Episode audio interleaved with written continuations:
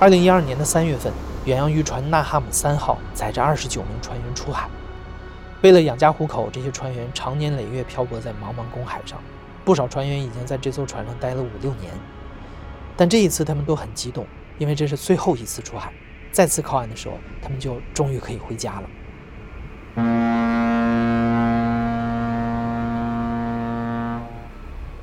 当时就一心想着要回家，就想着说。好好挣点钱，攒点钱回家，买房子，娶个老婆，然后生孩子，高高兴兴的，开心的就好。像这样的远洋渔船，通常一出港就得在海上漂泊作业一两年才会再次靠岸，但这一次有点不同。我上船那么多年，从来没有遇到过那种情况，那个渔获量那么大，一个礼拜就抓了我三四十吨，你想一下，那个渔获量真的是很吓人。本来得抓一个礼拜了嘛，鱼也抓满了，船上也放满了。按照这个速度，过去用一年才能完成的捕鱼指标，这次花三个月就够了。巨大的渔获量就像是一笔天赐的礼物，连老天都想让这些讨海人早点回家。但是好景不长，三月二十六号的午夜，月亮来到新月之后的第一个相位，茫茫的海上只能看到微弱的月光。就在这一天，原本多得吓人的鱼突然没了。有一些船员再也没有回家。下钩之后那天就只抓了一条鱼，非常的异常。然后又听到外面在啪啪啪的那种声音，他走到外面，他就在喊我，他说：“海盗来了。”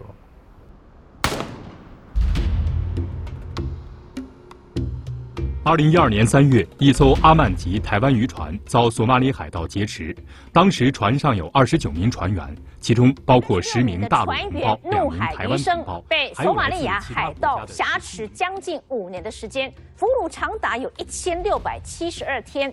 轮机长今天终于，台湾老板洪高雄做的事情，他叫我们来索马里这边捉鱼，发生事情了，不闻不问。两年四个月了，快救救我们！救救我们！Government is beautiful, but we asking for your help.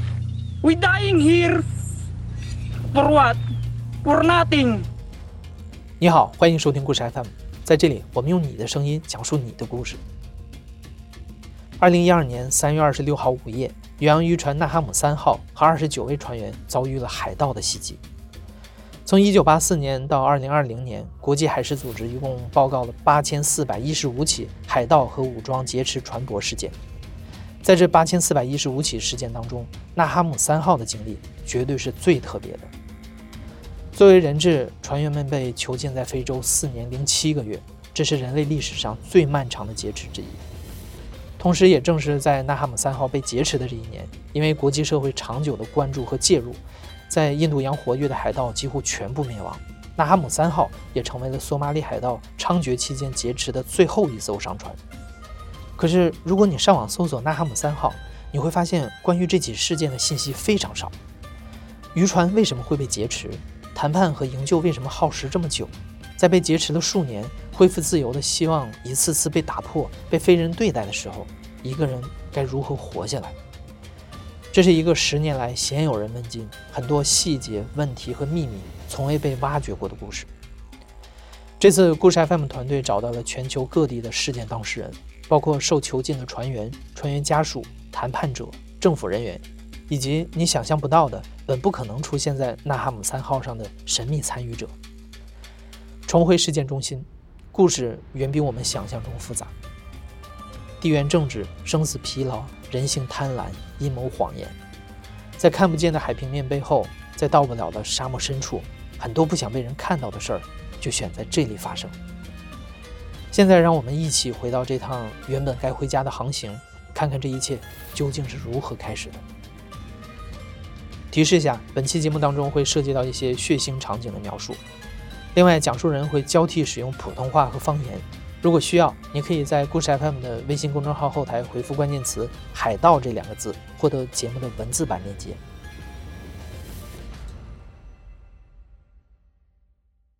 我是冷文斌，一九八九年出生，二零一二年被海盗劫持。我叫范杰斌，来自河南，曾经零九年出去跑船，签三年合同，怎么没有想到，在快要满期的时候被索马里海盗绑架了，整整绑了四年七个月。冷文斌和范杰斌是纳哈姆三号的两位中国大陆籍船员，他们都不迷信，但是回忆起二零一二年三月的最后一次出海，他们都会感慨。有太多离奇的事情接连发生，就好像是老天在提醒他们些什么。那次是井冈，他那个船没有修，他只是外观的油漆稍微刷了一下之后，等着待命出港就行了。第一趟还出去都不利，非常不利。刚出港跑步几天，船舱着火，船舱不是吧？主机嘛，就是机器，就跟咱们那个轿车里面那个前面那个机器一样，船舱着火。然后后来把火灭了，那个感觉都不利，但当时没想那么多。然后出去抓鱼嘛，船长是哪有鱼多就往哪跑。我们去那个地方的时候，那边渔获是很好，一个礼拜差不多抓了三十六吨，接近四十吨那个样子。你三四个月，他就可以抓一整年的指标。我上船那么多年。从来没有遇到过那种情况，那个渔获量那么大。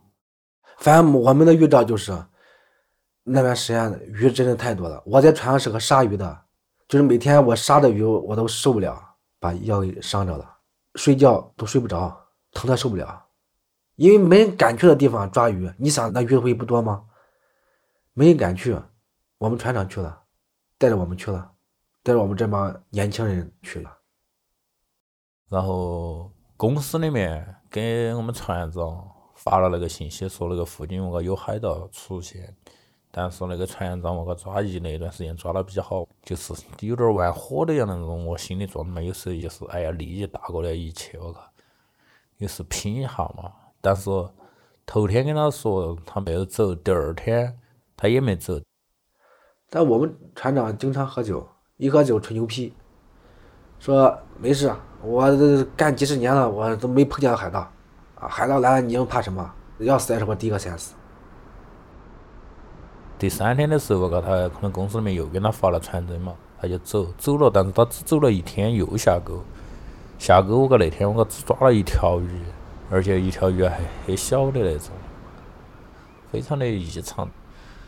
然后起完钩之后，我就去房间里面睡觉。我房间上铺有一个，他洗在外头洗了澡进来，他说有枪声。当时我还在骂他，我说你脑壳不对，我靠，在船上哪来的枪声嘛？然后又听到外面在啪啪啪的那种声音。我说你快跑出去看，了是不是哪儿电线着火了？我们衣服都没穿，跑到船外边，头趴在那里，还不敢整个人身体出去，看后面。有两个小艇，那种快艇，跑起来前面是直接张起来的，往前翘着跑的，从后面一直在开枪。他走到外面，他就在喊我，他说：“海盗来了。”当时我就跑到那个驾驶台里面去，我叫那个船长把所有的灯全部把它关掉，因为在海上，我个。他把灯关了，你看不到他；你把灯关了，他也看不到你。除非是很近了，他能听到你的声音。只能说那天呢，那个地方它风浪比较小，但凡风浪大一点也没有那么容易。它风平浪静的话，它那个小船在海上跑的就很快、很顺的那种。应该是他们有踩过点，做好了准备的。然后船长跑那个驾驶，把那个船嘛直接加速嘛。但是你。船不是他抓满了鱼吗？我们船是差不多是六七百吨吧，重，它跑不快。船长就让下面那个大车。这里补充一下，范继斌所说的大车实际上是轮机长这一职务的简称。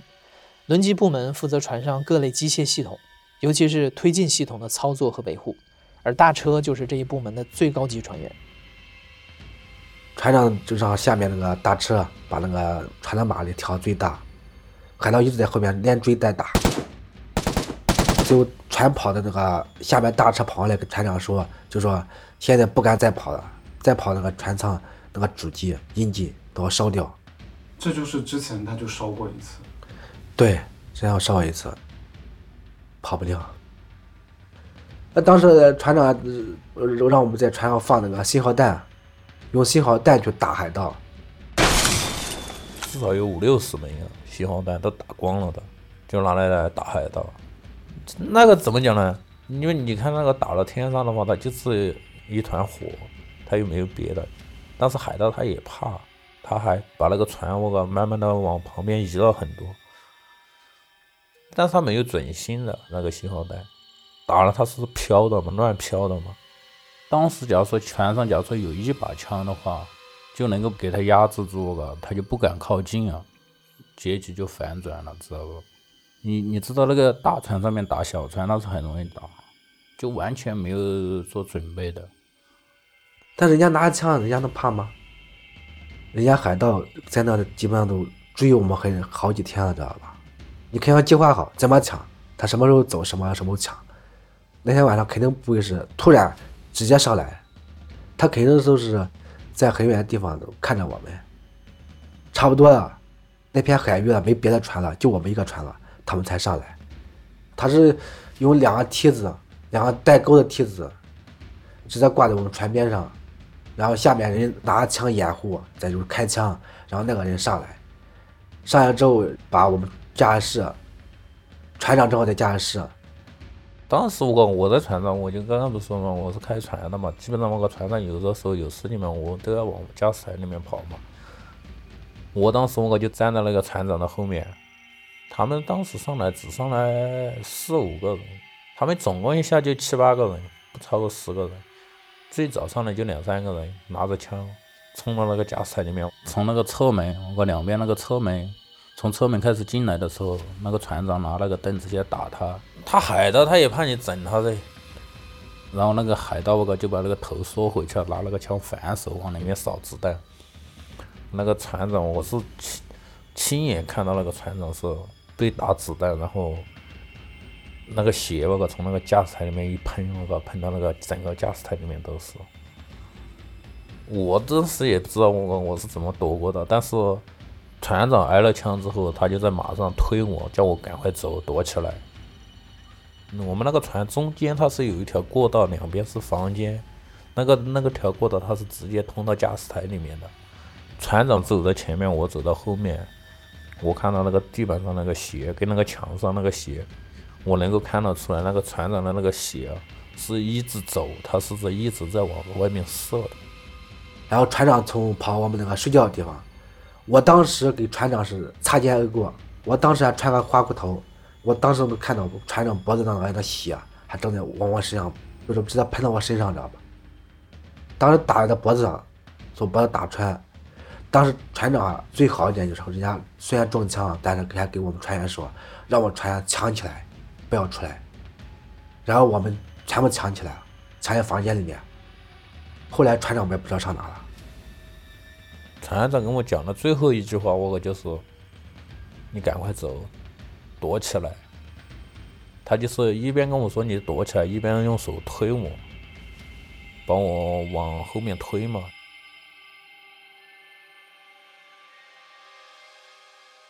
下了楼梯之后，我就进了我的房间，躲在里面，就躲起来，都躲在床上，躲在房间里面。船就那么大，船头跑船尾，你在船尾再跑回来。你往哪藏？你只往房间里面藏，先藏那里，看海盗上怎么回事。基本上是极度崩溃嘛。你跟海盗两个拼，可能到最后也是个死；不跟海盗拼，可能最后还是死。当时我也说，过拿了一把那种三四十公分的长的那个杀刀，坐在床上，拿着刀，我个其实也就是在那里躲着。平常在打架，我个就从来没有想到过你要去跟那个拿枪的人两个干，那个不是紧张，是紧张到什么呢？就感觉到那个心，我个一直在往上面涌的那种感觉，这一大一小，我个在很膨胀，很紧张，很紧张的那种，我都不好形容。我记得当时两天多时间，我个那个连小便都屙不出来的，真的，我个是吓到大小便失禁的那种，就是想去小便，但是拉不出来。大脑没有空白，就害怕，满脑子想，想太多了。想我想出来挣钱，钱没挣到，还死到外面去了。我是怎么出来的呢？我一直把那个门我个锁着反锁嘛，我也就没想过我要给他开门。最后面我是他们外国人，我先被抓起来，然后他们那个外国人才跑过来跟我们讲：“出来吧，我们都已经被抓了，你不出来，有可能他等下要把你打死咋法的。”然后我们才出来的。我们肯定都怕呀，都把刀丢了，因为人家是打枪，你拿刀有用吗？你不敢呀，你让海盗逮到你身上有刀，还不知道他怎么搞你呢。然后海盗上船就把我们全部拿枪把我们赶出来之后，全部赶到驾驶室。当时我记得最清楚就是，我们工作完不是不是每天你那个裤子、衣服，你要不洗，它上面那个海水那个上面那有有有那个盐，我每天都要洗。我们洗完之后把它放在那个床边上晾嘛。海盗直接用用那个用裤子把我们每个人的眼给蒙着。他就把我们那个全部整到那个驾驶台里面，用枪威胁着，然后还到一边，他就拿那个绳子来把我们绑起来嘛。进去一个趴着把你绑起来，趴着又把你绑起来嘛。我就那么趴到那种斜坡里面，就是趴到地板上，那个地板上又全部是血。二十几个人全部堆在一起，人压人啊，因为驾驶室很小，然后逼着说谁会开船，当时找的是。冷文兵叫他们开船，人家当时说的就是索马里，往索马里。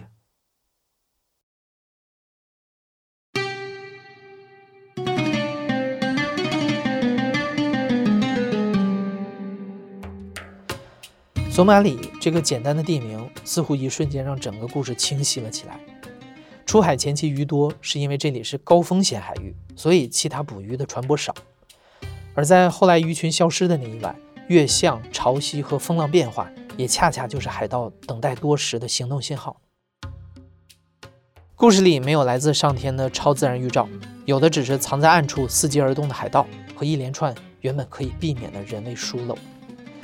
如果出港前船只有好好检修，主机引擎没有失火；如果船长早点离开高风险海域；如果船上没有装那么沉重的渔货。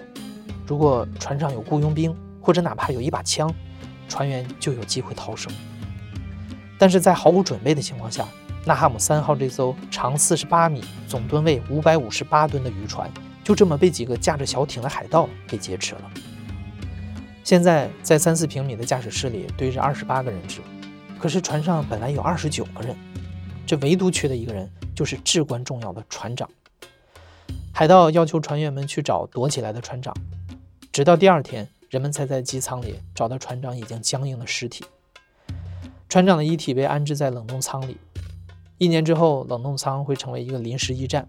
中国河南籍船员王昭会躺在这里，和船长一起等待着魂归故里的那一天。眼下，渔船朝着索马里前进，船员们惊慌恐惧。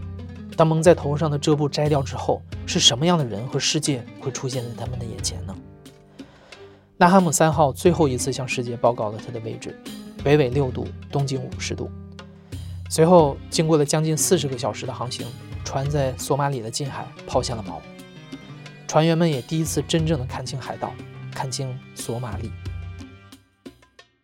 一直在把眼蒙着，一直蒙到他们索马里第二天中午才把他们打开。虽然摘了，但是你我们蹲在那里还不敢乱看，然后。岸上就是都是沙漠，全部都是沙漠。岸边有点废弃船之外，没有什么。后来我们才知道，那废弃船都是被海盗绑去的。但是船靠不到那个岸边，都是离岸边很远的地方，把包抛下去。但是为什么它靠不了岸呢？是因为那边没有靠岸的那种工具，没有港口。他们海盗上船的话，都是用那个小艇开过来。把人架上去的。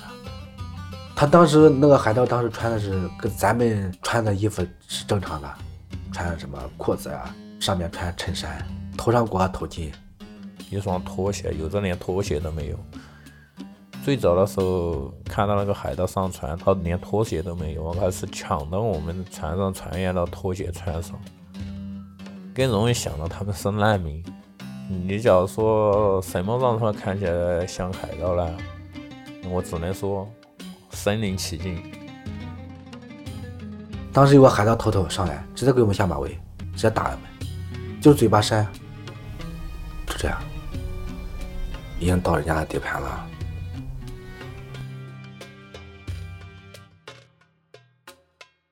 有一次，那个是那个啥情况呢？也是被海盗抓了过后第几天，看到我们船上打的那个弹孔，他就以为我们是第二次被抓，就说他们有一伙海盗出去抓船，我然后然后出去了就没有回来。他问那个是不是前头那一伙海盗打的，我们就说不晓得。我说那个是你们这次那个打的嘛？这个语言又不通，他讲的到底是啥子？反正大概意思就是那个嘛。后面我个他就是把我们我个一个一个个拉到那个后面去，因为他是在船头把眼睛蒙上，然后再拿一个人把人家拉过去，那个过去了过后再开一枪。我当时因为我心里面就想，妈又拿起回去杀了嘛，然后又弄到甲板上面，爬到甲板上面，我听到四面的人我个架起枪的是海盗拉那个枪的那个上膛嘛，我在想我是不是要把我们解决了？那次我个是，我都已经在我个在等到我等是让死神来我个先盘了，已经压把我紧在那儿，已经等到的。结果我靠海盗我个他妈的，等于是就是吓我们嘛。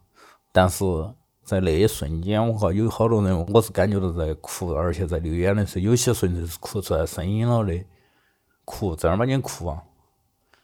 这儿你我个吓到嘛，确儿不是吓，我也吓，都吓，吓到我。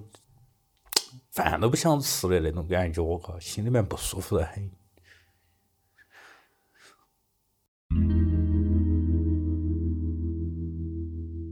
这就是船员们看到的索马里，社会动荡，秩序缺失，经济虚弱，一群人找到了抢劫这么一种生存方式，就成为了海盗。当然，这背后还有更复杂的历史和政治原因，但可以确定，这是一个被遗忘的世界。就像冷文斌说的。如果不是身在其中，海盗看起来更像是难民。但这并不意味着船员们不会受到伤害。相反，作为更弱势的人质，他们的每一天都充斥着恐惧和不安。例如，有的时候海盗会突然走过来，拉走几个船员，杀死，并且威胁你：如果一周之内拿不到赎金，你就是下一个。有的时候，海盗会把船员按国籍分组，胁迫他们拍摄求救视频，向自己的国家施压。哪个国家没有反馈，海盗就会从这个国籍的船员当中随机拉走一个处决。这样的死亡威胁和精神折磨是无论谁都难以承受的。所以，某种程度上，它也确实推动了船东公司和海盗谈判的启动。只是一方面，海盗索要的巨额赎金是船东根本不可能支付的；另一方面，随着时间的推移，船员会慢慢知道真相：那些海盗声称杀死了的船员。只是被他们暂时藏了起来。其实每条人命对索马里海盗来说都是重要的财产，他们的根本目的不是杀戮。在纳哈姆三号遭到劫持的这一年里，谈判陷入了死循环。海盗每天还是会像圈养牲畜一样，把人质们集中赶到甲板上圈起来，船员们还是会不安，会害怕。但是在害怕的缝隙里，有一些不同的想法在慢慢滋生。但是。你坐牢的话，最起码你知道你还要关多久，关一天他就少一天。但是你在那里被关着，明天还活不活着你都不知道。被抓了之后，基本上我我们的命运就看到我个谈判能不能成功。谈判两次、三次都没成功嘛，因为要的我个那个赎金太高了，光是我们大陆的一千多万美金，那个谁给得起？但是我自己。我因为我在那里关了太久了，我就想回家嘛，所以说我在现在我个走的我自己想的另外一条路上。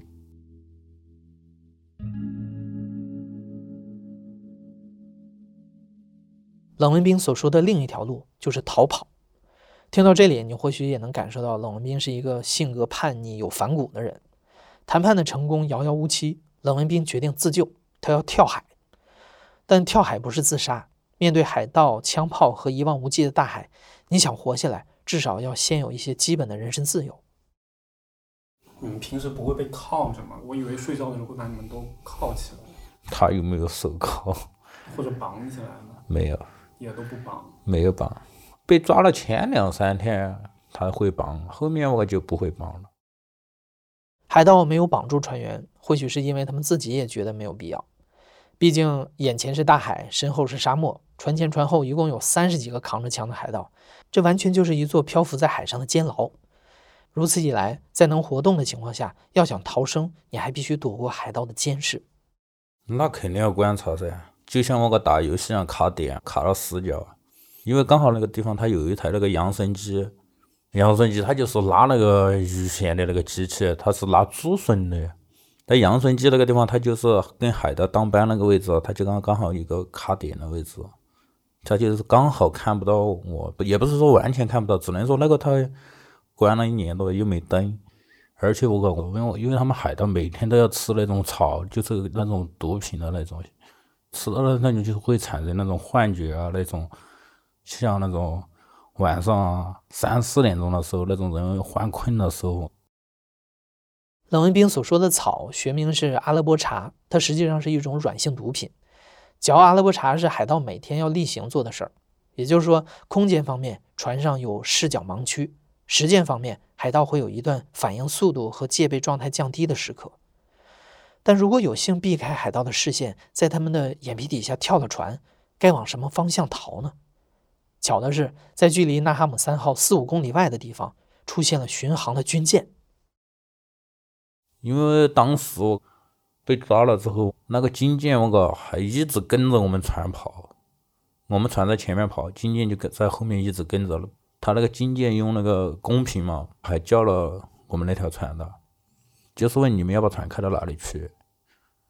我们我个看到军舰跟着，就以为要来救我们嘛。因为平常在那个索马里亚那个海域里面，有我们大陆的那个军舰跟他们美国的军舰就在我们旁边，我们是用肉眼是明显可以看到上面五星红旗的，你就可以看到那个距离有多远嘛。军舰向纳哈姆三号喊过话。也派出无人机侦察过，可是没有任何后续行动。但无论如何，冷文斌想，如果能平安登上军舰，他就一定能活下来。不过，这样的距离要游过去也非常危险。想活着靠近军舰，还需要一样工具，那就是船。可是纳哈姆三号的物资都由海盗控制，人质又如何能搞到一条船呢？等等，如果你还有印象，之前范介斌提到过，因为索马里港口的基础设施不健全。纳哈姆三号无法靠岸，只能停在近海。海盗每次运送物资、人力就必须用到一条小船。在诸多的限制和困难面前，这难得的机会简直就像是连上天都在告诉了王斌：“你快跑吧！”我那两天我都在观察那个海盗那个小船啊，他们海盗送了物资过来之后，他都把那个小船绑到那个船的那个屁股后面。我也晓得，我靠，那个机会不是天天有。他今天我靠海盗，我靠把小船开过来之后，他把小船停到那个船屁股上，有可能明天他就不停到后面了。所以说，我就在想，你再不开始的话，有可能就没得那个机会了。所以说，就是晚上差不多两三点钟的时候，拿刀给他把那个小船的那个绳子割掉。刀是之前就藏好的。被抓了之后，嗯，有接触到那个刀的时候，我就把它藏起来。不管是跑不跑的情况下，我都准备上的。我靠，我就怕哪天我靠能够用上，知道不？在被海盗劫持的那一刻，范杰斌和其他船员就把刀和武器都给丢了，唯独冷文兵偷偷藏了一把小刀。可以肯定，冷文兵是整艘船上最有机会，也是唯一有机会逃生的人。万事俱备，连东风也来了。然而，恰恰就是东风和他带起的索马里洋流，把冷文兵的一切机会卷翻。冷文兵算到了一切，却没有算到自己会以这样一种方式陷入生死绝境。把小船那个绳子割掉之后，又不敢直接性跳下去，肯定又跳下去它就有水声嘛。我是趴在那个船舷上面往下面缩，缩下去之后，人扣住那个船舷，然后才落下去的。直接性跳下去，那就是“哐”哧一声，那肯定那就海盗马上就发现你了。我是成功跑了，但是就是只能说我也是比较倒霉的，把小船那个绳子割掉之后，那个小船它就跑掉了。它有洋流嘛，你就跟不上那个节奏，它船漂得快，你人它是浮到水面上，它风吹不到你人，但是它风能够吹到小船，所以说它小船跑得比较快啊，然后小船就跑掉了，也就是没有抓到唯一的救命稻草。你有没有想过往军舰那个方向游啊？那个游不过去，那个你就说派那个专业的游泳健将来，可能也游不过去。虽然说肉眼可见，你知道那个有多严。就算五公里，你正常的人能游五公里吗？我就只能够往岸上面游，因为我们的船可能离岸边就是几百米、三四百米那个样子。但是你你在海里面，你只能顺风游嘛。明明的它只有一百米，有可能你要游三百米，你才游得到那个岸边。我那天晚上在那个海上面游的时候，我真的心里面在想，可能今天就是在这里交代了吧。因为我那天晚上还有很大的浪啊，那个浪我是打了，我感觉人就直接性翻过去的那种。我在中途呛了几次海水，就直接性呛进去之后，从鼻子里面又喷出来那种，明显感觉到那个刺痛啊，那个鼻子，真的是不能再游了。到最后面，人我个不是在游，就是睡在那个海面上，假使在里面越挣扎，到最后你死的越快。我也知道。不能动作太大嘛，就是睡在里面。汹涌的海浪难以抵抗的洋流，无边无际的黑暗。冷文斌在逐渐失温，他努力维持着躺在海面上的姿势，即便耗尽了力气，也仍然坚持蹬着脚，因为冷文斌知道，他停下来的那一刻，就一定会葬身大海。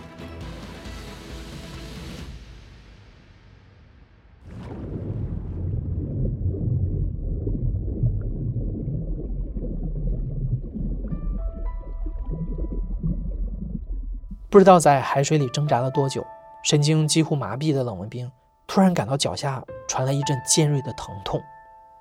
你根本我个你就看不到任何东西在那个海里面，是游着游着我个脚我个明显感觉到那个刺痛了。冷文斌遇到了什么？他会去哪儿？他是如何活下来的？之后等待他的是什么？留在船上的海员们的命运又会如何？一刀子下去，我个那个脚趾头差点给他割下来，那个是肉啊，那个用刀子生割啊。这场谈判或者说营救，为什么持续了近五年？他们海盗把我们交给他们警察了，我们那时候才知道，蛇属于我呀，警察跟海盗是一伙的。这五年中，人是怎么样的？我们在那什么都吃，什么事都干。人性是怎么样的？人在海盗手里就想要发财，你看这种人可以吗？故事 FM 全新大型国际犯罪事件调查节目《我和索马里海盗的生死交易》，亲历者自述，多线追踪，原创配乐，深度还原，三十九点九元一次放送十集完整收听，一起拨开沉寂十年的血迹和腥味儿，重回索马里海岸大逃杀。站内搜索“索马里海盗”，收听十集完整节目，拨开谜团，突出重围。